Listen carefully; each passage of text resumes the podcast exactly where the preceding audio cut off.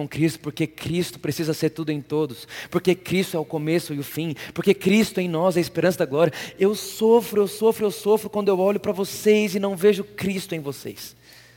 É isso que Paulo está dizendo. Ele não ficava chorando, choramingando com a ótica da terra, ele conseguia ver com a ótica do Senhor. E na ótica do Senhor, o que precisava não era do mundo ser salvo, mas era da igreja se parecer e ser formada de acordo com Cristo. Sim ou não? Faz sentido para você? Isso você está em silêncio por quê? Está entendendo ou não está entendendo?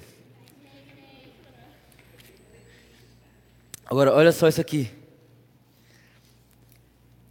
Agora eu vou, isso aqui pode liberar alguma, alguma coisa sobre a sua vida que está com dúvida em relação ao seu futuro. Dizemos vós, versículo 21. Os que quereis permanecer subjugados à lei, acaso não tem ouvido com clareza a lei, por quanto está escrito que Abraão teve quantos filhos, gente? Dois. Olha que interessante. A Bíblia está dizendo aqui que Abraão teve quantos filhos? Dois. Mas se você for lá em, em Gênesis, quando Deus chega em Abraão e vai falar para ele sacrificar Isaac, sabe o que ele fala? Abraão, traga para cima da montanha Isaac, seu único filho. Por quê? Por quê? Por que, que aqui Paulo diz que Abraão tinha dois filhos e quando Deus chega em Abraão, Ismael já estava vivo, Deus chega em Abraão lá em Gênesis e fala: Abraão, traga para mim seu único filho. E Ismael? Onde estava Ismael? Será que Deus não via Ismael? O que era filho da escrava nasceu de modo, fala comigo, natural. E o filho da mulher livre nasceu mediante uma. Qual que é a promessa para a terra? Fala comigo, Cristo. Fala, Cristo é a promessa.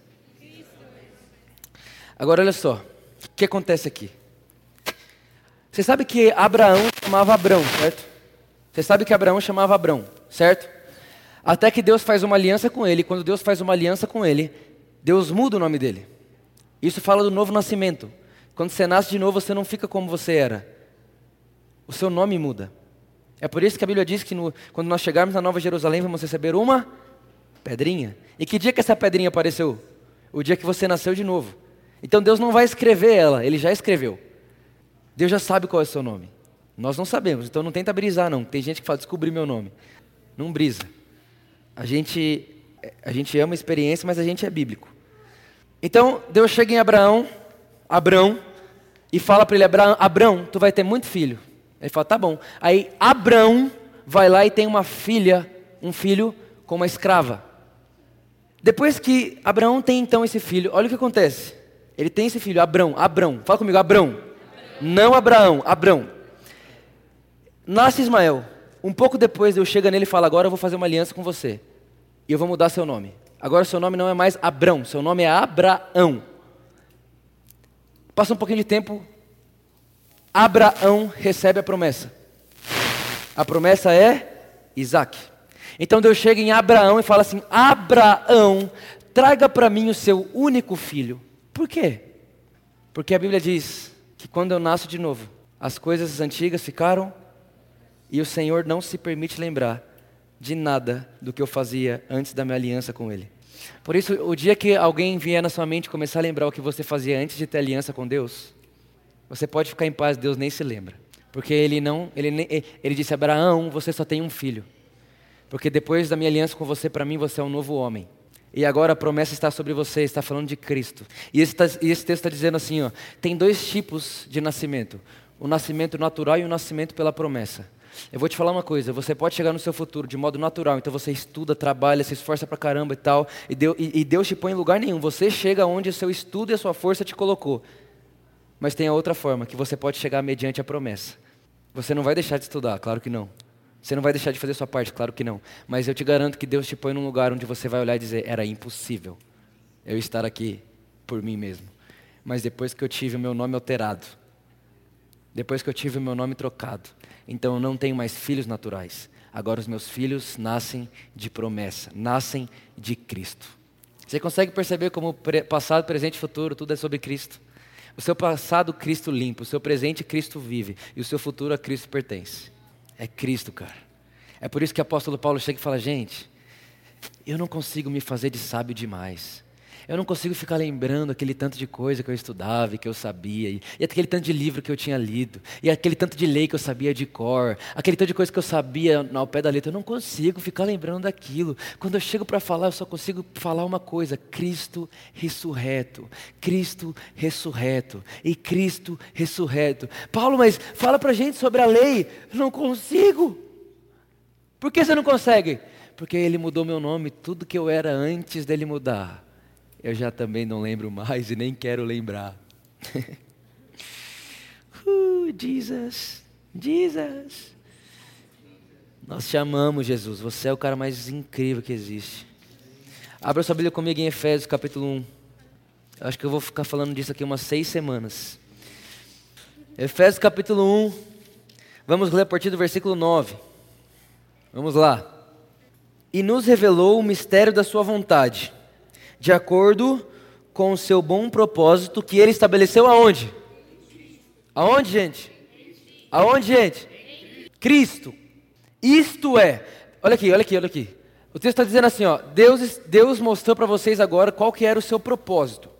E ele diz, isto é, ou seja, o seu propósito é fazer convergir em Cristo. Tudo o que existe, todos os elementos que estão no céu ou na terra, na dispensação da plenitude dos tempos. Olha aqui. Sabe qual é o maior mistério de Deus? O maior mistério de Deus não é porque ele fez o homem, o maior mistério de Deus não é porque ele está no céu e nós está aqui. O maior mistério de Deus não é nada que você possa imaginar. O maior mistério de Deus é uma pessoa chamada. Esse é o mistério revelado a nós. Cristo. E o que mais que ele nos revela? Que o mistério está em convergir todas as coisas em Cristo. Ai, ai, ai. Agora, o que significa convergir? Convergir é fazer de algo o início e o fim e juntar os dois. Então, em Cristo não tem começo nem final. Em Cristo tudo converge. Então, no final das contas, tudo está dentro de Cristo. Quem lembrou do Mark aí? Saudades. Queria que ele tivesse ouvindo isso, queria ver o que ele acha. Agora, olha só. Isso aqui agora eu lembrei agora. Vai lá em Hebreus capítulo 1. Hebreus capítulo 1. Versículo 1. Esse é demais. Hebreus capítulo 1, versículo 1. Olha isso aqui, gente, olha isso aqui. Hebreus capítulo 1, versículo 1. Havendo Deus, desde a antiguidade, falado em várias ocasiões e de muitas formas aos nossos pais por intermédio dos dos profetas. Porém, nesses últimos dias, nos falou mediante Olha para cá. No Velho Testamento, no Antigo Pacto, Deus revelava aos profetas o seu plano. Então, quando Isaías vai escrever, ele escreve o quê? Ó, um menino nasceu um filho se nos deu. Já parou para pensar nisso? Já parou para pensar? O texto fala assim: ó, um menino nasceu, mas o filho não nasceu. O filho se nos deu. Porque o filho não nasce, ele já existia desde antes de tudo. Quem precisava nascer era o menino, porque o filho já existia. Então nasce o menino e se dá o filho. Ah, vamos lá. Pelo amor de Deus, cara. Isso é Cristo, cara. Isso é Jesus. Meu Deus, mentira, não pode ser verdade. Pode ser verdade. Então, olha só, um dia Davi, teve, Deus mostrou para Davi o que aconteceria nesses dias. Romanos capítulo 5 diz que Davi teve inveja da gente. Romanos capítulo 5 diz assim: Felizes serão aqueles que não trabalharão e será imputados a eles justiça. Você fala, por que Davi? Sabe por quê? Porque por mais que Davi tinha um coração segundo o coração de Deus, ele tinha boi para sacrificar todo dia. Ele tinha que matar boi, ele tinha que gastar dinheiro, ele tinha que ir atrás de sacrificar, ele tinha que ir atrás de sacerdote, ele tinha que ficar no pé da galera para fazer tudo certo, ele tinha que ficar lá e ele olha para frente e olha para a gente, o que, que a gente faz? Só descansa no Senhor. Ele fala, eles só descansam. Felizes serão eles, que não terão que ficar matando animal, que não terão que ficar indo atrás de coisas da terra. Felizes serão eles, que não precisarão ir atrás de nada, mas serão considerados justos diante de Deus, por causa de Cristo. Por causa de Cristo. Por causa de Cristo. Então, no Velho Testamento, no Antigo Pacto, os profetas revelavam os planos de Deus. Aí vem o um novo pacto. Cristo ressuscita. E agora não é mais profeta que revela o plano de Deus. A Bíblia diz que na antiguidade Deus falava pelos profetas, mas agora ele fala pelo Filho, Cristo em nós. No antigo pacto Deus revelava seus planos. No novo pacto Deus revela o Pai. Através de quem? Dos filhos, como Cristo em nós.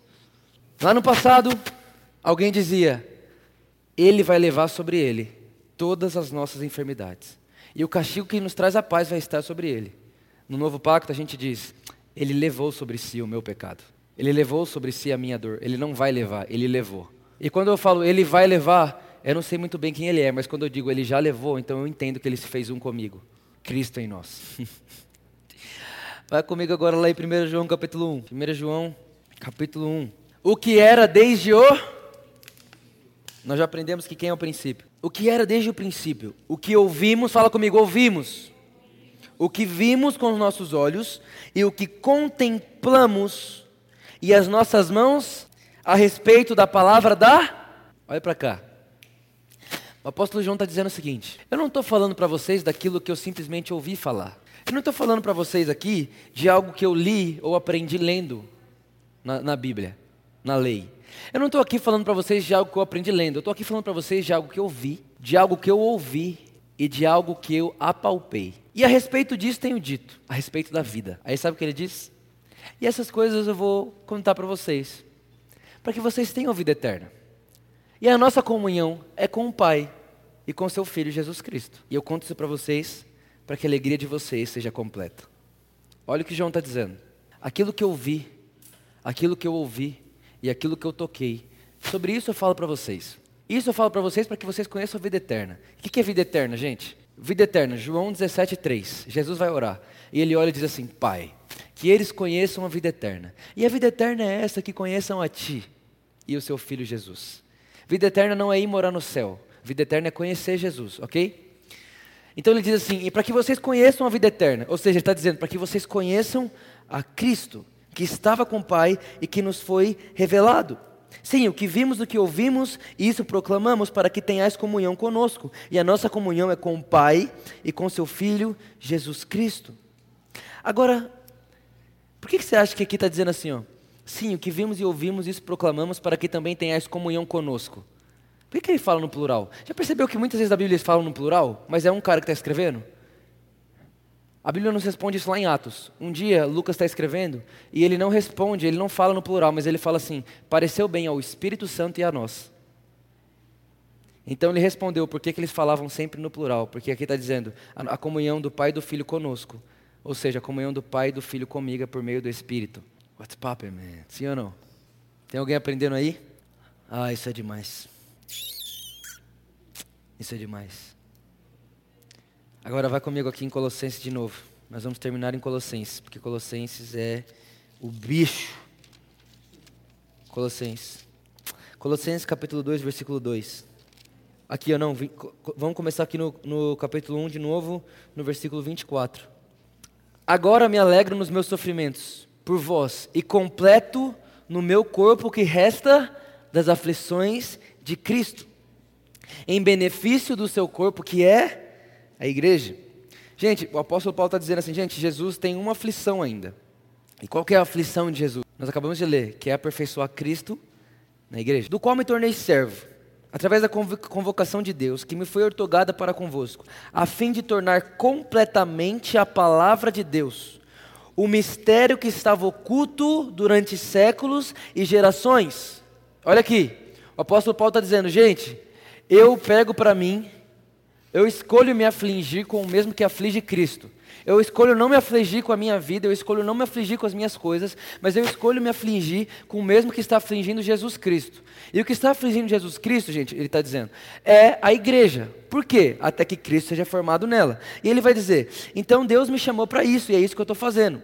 E aí, ele me chamou para revelar para vocês o mistério que estava oculto durante séculos e gerações, mas agora foi revelado aos santos, a quem Deus, entre os que não são judeus, aprouve dar de conhecer as riquezas da glória deste mistério, que é Cristo em vós, esperança da glória. Cristo em vós, esperança da glória. Agora eu vou falar para vocês que esse aqui tem se tornado um dos versículos mais importantes da minha vida, versículo 28. A Ele, portanto, proclamamos, aconselhando e ensinando a cada pessoa, com toda a sabedoria, para que apresentemos todo homem, todo homem, fala comigo, perfeito, em Cristo. E para cumprir esse propósito, eu me esforço arduamente, conforme o seu poder que opera eficazmente em mim. Olha aqui, eu vou te dizer qual é o seu chamado agora. Eu vou te dizer qual é a sua vocação. Quando você chegar diante de Jesus, ele vai perguntar isso aqui para você: Kagawa, aonde estão os que você aperfeiçoou? Quando você chegar diante de Jesus, ele vai perguntar para você assim: Aonde estão os que se tornaram perfeitos depois de conhecer você? E Paulo diz: Por esse motivo me esforço arduamente. Quando Jesus vai orar em João 17, ele diz: Pai, muito obrigado por todos que me deste, e dos que você me deu, eu não perdi nenhum. Mas, gente, Jesus pregava para 5 mil famílias. Significava que aquelas 5 mil famílias tinham que ouvir Jesus, mas Deus não tinha dado elas para Jesus. Jesus tinha dado 11 pessoas. Deus, o Pai tinha dado 11 pessoas para Jesus aperfeiçoar. E isso é tão sério que por causa de 11 pessoas aperfeiçoadas em Cristo, nós estamos aqui hoje. Então, sabe qual foi a obra de Cristo na terra? Aperfeiçoar 11. Agora, Vitor, como assim? Como que a Bíblia diz que alguém é perfeito? A gente tem uma, a nossa, o, nosso, o nosso modelo de perfeição é asiático. O que, que é um modelo de perfeição asiático? É que tem que estar tá tudo certo e nada errado. Então, para um asiático, perfeição é, é ausência de erro. Mas a gente tem que entender o que significa perfeição na Bíblia. E se você for na Bíblia e entender o que significa no contexto deles, perfeição, perfeição não é ausência de erros, perfeição é presença de propósito. Quem é a pessoa perfeita na Bíblia? A pessoa que está andando exatamente na linha que Deus fez para que ela vivesse. Então, qual que é a pergunta agora que Jesus vai fazer para nós? Vitor, quantas pessoas você tirou de qualquer lugar onde elas estavam e, e, e quantas delas você conseguiu colocar exatamente na linha que elas tinham para mim? Então eu vou falar uma coisa. A gente algum dia pode ser muito duro aqui na igreja com alguém. A pessoa chega na gente e fala: Vitor, eu quero fazer parte do louvor. Cagarro, eu quero fazer parte do louvor. Me desculpe, mas se eu colocar você no louvor, eu vou estar te fazendo imperfeito. Você não nasceu para estar lá. E se você não, tá, não nasceu para estar lá, se eu te coloco lá, eu estou atrapalhando a perfeição de Cristo em você.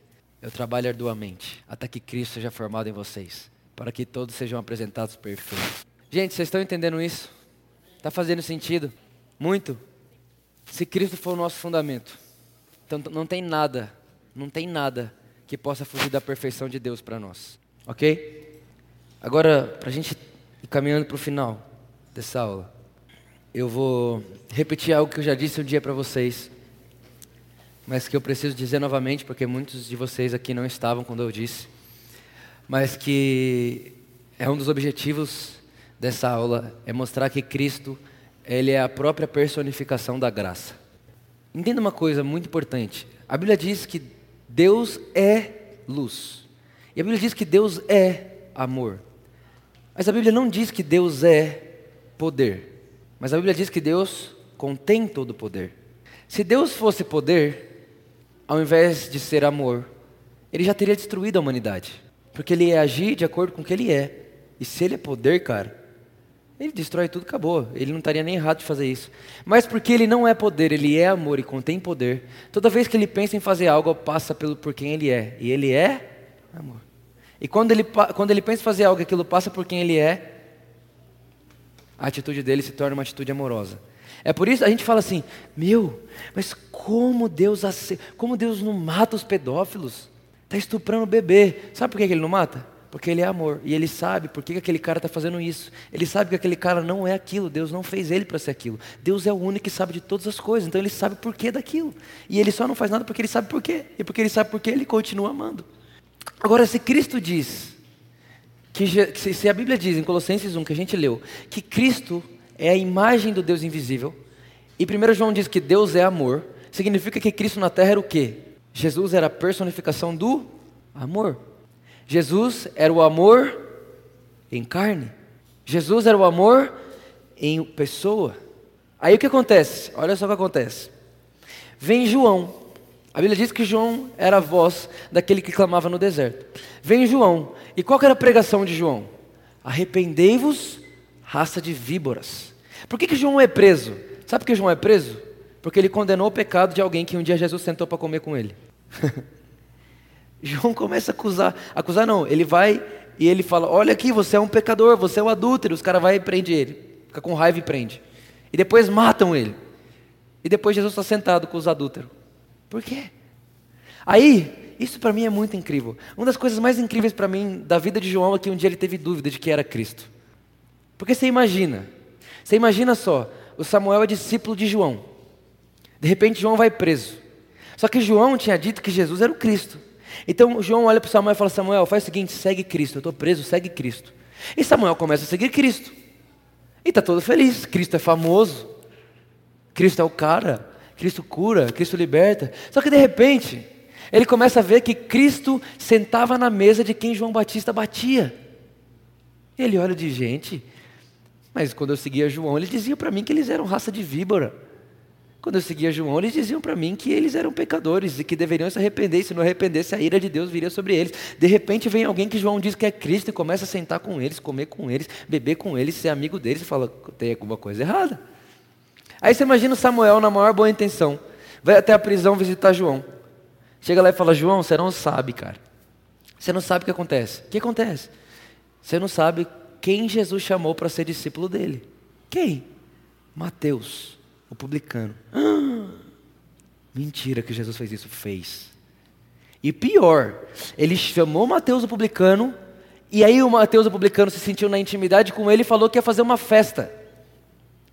E nessa festa ele chamou todos os seus amigos, até as prostitutas que eles pegavam antes. E você não sabe quem era o astro da festa? Jesus.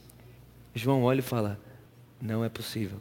Ele diz: João, você quer saber mais? Você está velhinho já, será que você tem coração para saber? João fala: Conta. Aí ele fala: Um dia Jesus está lá pregando. É sério demais. Um dia Jesus está lá pregando para 5 mil famílias de pessoas justas. De repente ele fala: Gente, não vou terminar a mensagem hoje, valeu. Deus abençoe vocês, amo todos vocês. E começa a ir embora. Só que todo mundo achou que ele estava indo embora, mas ele não estava, ele estava indo atrás de uma figueira. E quando ele chegou nessa figueira, você não sabe quem estava lá, João. Zaqueu. Aí Jesus derrubou ele lá de cima? Não, não derrubou não. O que, que ele fez? Disse que estava com fome e quer jantar na casa dele. João deve ter olhado e falado: ah, Eu errei. Ele não era o Cristo. Então ele olha para o discípulo e fala: Vá até lá. Pergunta para ele se é ele mesmo ou se devemos esperar outro. O discípulo chega em Jesus. Jesus, João está preso lá e a Bíblia diz que você viria para curar os enfermos, libertar os cativos. Ele está preso você não liberta ele. Parece que tem alguma coisa errada, João. Ele perguntou se é você mesmo ou se ele deve esperar outro. Aí Jesus olha para ele e fala assim: Fala para ele que os cegos veem, que os surdos ouvem, que os mudos falam e que é anunciado o evangelho do reino aos pobres. Aí quando aquele discípulo sai, Jesus olha para a multidão, porque você imagina a multidão ouvindo isso. A multidão, ih, lá, João desviou. Jesus olha e fala, ei, ei, ei, ei deixa eu falar uma coisa para vocês. Dos nascidos de mulher, ninguém é maior que João. Mas, mas, o menor no reino de Deus é maior do que ele. Por quê? Porque João nunca teve Cristo em si. Cristo em nós só foi possível após a ressurreição. Então não tem qualquer pessoa que tiver Cristo em si é maior que João Batista. Ah, cara, se isso não são boas novas, eu não sei o que são. E aí, o que acontece? O pessoal vai e mata João. Mas sabe o que me impressiona aqui? É que às vezes nós mesmos somos tão bons, nós somos tão bons, nós somos tão bons nas Escrituras, nós somos tão bons porque João sabia que Jesus viria para libertar os cativos, e ele estava preso. Nós somos tão bons nisso aqui que a gente perde a vida da parada. João tinha isso aqui, mas não tinha Cristo em si. Ele sabia o que Cristo tinha que fazer, mas ele não entendia o que Cristo estava fazendo. Ele sabia o que Cristo tinha que ser, ele sabia o que tinha que ser feito, mas ele não percebia o que já estava sendo feito. Por quê? Porque muitas vezes o muito conhecimento da Bíblia vai te cegar para o que Cristo está fazendo. A Bíblia sem a iluminação do Espírito Santo, eu vou falar isso o resto da minha vida. A Bíblia sem a iluminação do Espírito Santo é só mais um livro. Já diria Bill Johnson: não existe a Trindade, o Pai, o Filho e a Bíblia Sagrada. A Trindade é o Pai, o Filho e o Espírito Santo. Amém? Por isso, gente, Cristo é tudo e em todos. Pra gente, só para gente terminar, vamos ler o último verso que diz isso, só para a gente Vê isso na Bíblia, Colossenses capítulo 3.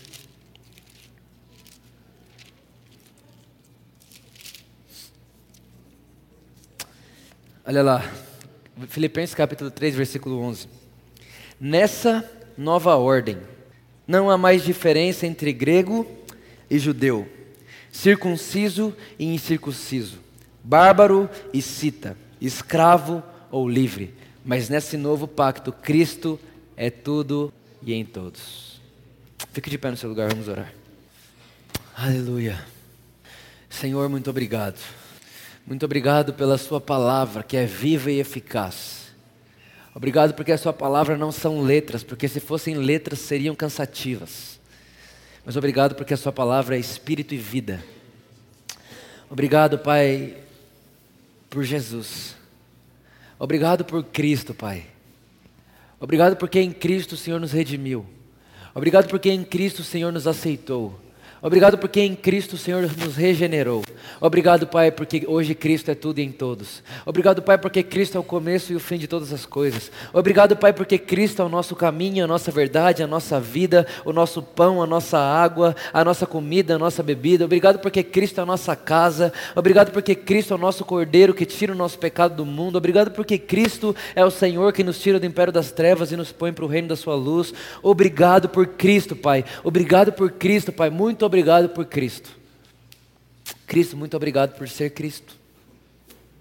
Jesus, muito obrigado por ser Cristo. Muito obrigado.